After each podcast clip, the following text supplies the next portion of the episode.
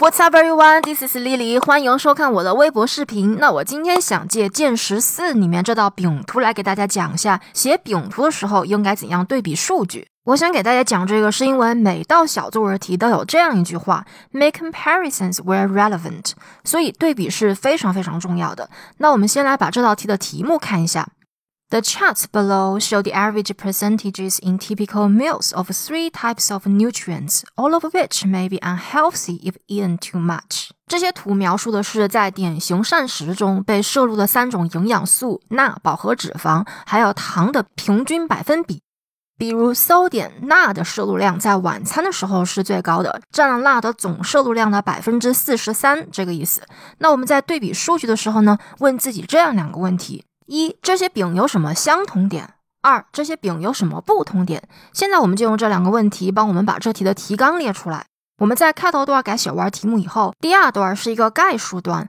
在这个概述段里面，我们要去总结这个饼图最明显的两个特征。那这三个饼有什么非常明显的相同点呢？相同点就是第一个饼和第二个饼的最大值是一样的，都是 dinner。那有什么非常明显的不同点呢？不同点就是第三个饼的最大值不是 dinner，而是 snacks。这就是我们第二段要总结的内容。我们不需要在概述段去总结最小值，因为饼图是最大值明显，最小值一点也不明显。下面我们再来看第三段，这一段是我们的第一个细节段。在这一段，我们要具体的描写第一个饼和第二个饼。我们把这两个饼放在一起，是因为刚才在概述段我们说了，这两个饼长得很像，它们的最大值是一样的。我们先写第一个饼，这个很简单，这个饼自己跟自己比就可以了。最大值是 dinner，第二大值是 lunch，然后 snacks 和 breakfast 的值是一样的。关键是第二个饼怎么写？写这个饼的时候，我们一定一定要把它和第一个饼对比，还是问自己那两个问题：这两个饼有什么相同点呢？相同点就是最大值还是 dinner，第二大值还是 lunch。那它们有什么不同点呢？不同点就是在第一个饼里面，snacks 和 breakfast 的值是一样的，但是在第二个饼里呢，snacks 的值是大于 breakfast 的值的。这就是第一个细节段要写的内容。那我们再来看第二个细节段，这一段我们要具体描写第三个饼。写这个饼的时候，一定要把它和前面两个饼对比，不能只把它自己和自己比，不能只说 snacks 第一，dinner 第二，lunch 第三，breakfast 最小。那我们怎么把这个饼和前面两个饼对比呢？还是问自己那两个问题：它跟前面两个饼有什么不同点呢？很明显，不同点就是前面两个饼 dinner 的值都是最大的，可是在这个饼里面，dinner 的值要相对小一些，它的最大值不是 dinner，而是 snacks。这些是不同点，那它和前面两个饼有什么相同点呢？相同点就是最小值还是 breakfast，lunch 这一项可以省掉不写，不需要每个数据都写到。那这就是对比数据的方法。下面我把这篇文章完整的写给大家看一下，大家要继续看下去，因为这题写比较句型的时候真的很容易犯错。我们先简单的讲一下开头段应该怎么改写题目。我们可以把 percentages 换成 proportions，type 是换成 categories，unhealthy 换成 harmful to health，eaten too much 换成 overconsumed，所以整个题目就改写成了：The charts display the average proportions of three categories of nutrients consumed in typical meals, all of which may be harmful to health if overconsumed. 下面概述段，这是我们刚才列的提纲。第一个饼代表的是钠的摄入量，第二个饼是饱和脂肪的摄入量。所以，我们首先应该说，钠和饱和脂肪的摄入量在晚餐的时候是最高的。Overall, while the intake of sodium and saturated fat is higher at dinner than at any other meal，这就是我们今天的第一个描写最大值的句型，higher than any other。接着我们要写第三个饼是 snacks，零食最大。第三个饼代表的是糖的摄入量，所以我们要说糖的摄入量在零食中是最高的。Added sugar is consumed most at snack time。注意，这里千万不要加的，千万不要写成了 the most，因为自己跟自己比的时候，最高级前面不可以加的。比如是 I'm happiest when I'm with my mom，而不是 I'm the happiest when I'm with my mom，因为这里就是自己和自己比，你把你和你妈在一起的时间和你的其他时间比，你把你和其他人比的时候，最高级前面才加的。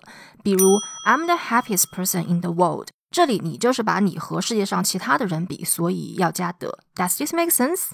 这里就是 sugar 自己跟自己比，糖在零食中的摄入量跟糖在其他时候的摄入量比，所以不加的。那这就是我们今天的第二个描写最大值的句型，is consumed most。还有要注意一下，这里表对比的词我用的是 while。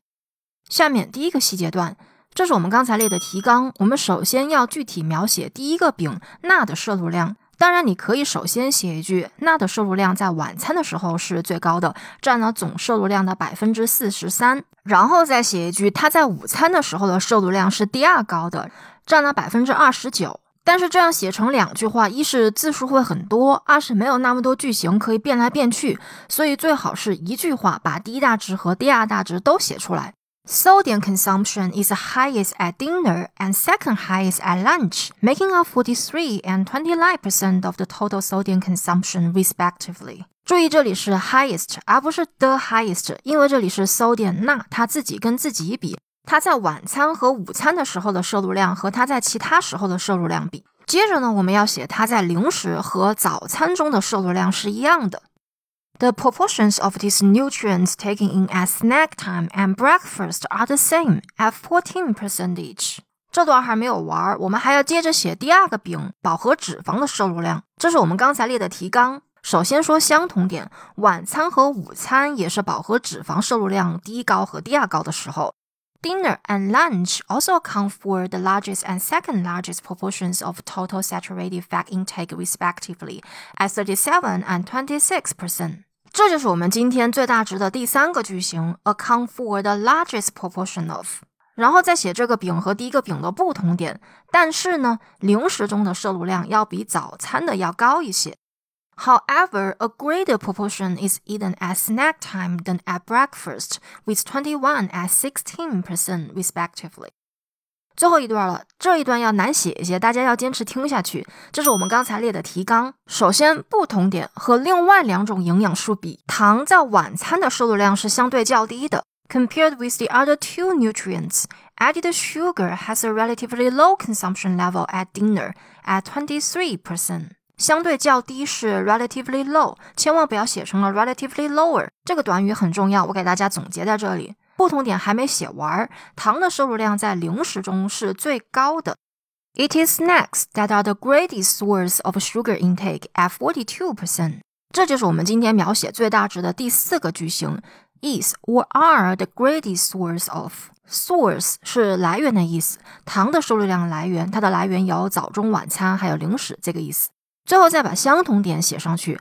However, like the other nutrients, it is also consumed least at breakfast at only 16%. That's it，这就是对比饼图数据的方法。问自己这两个问题，这是句型。如果大家觉得这个视频对你们有帮助的话，赶快关注我的微博吧，我每周都会更新关于写作技巧的视频。Thank you guys so much for watching, and I will see you on the next video.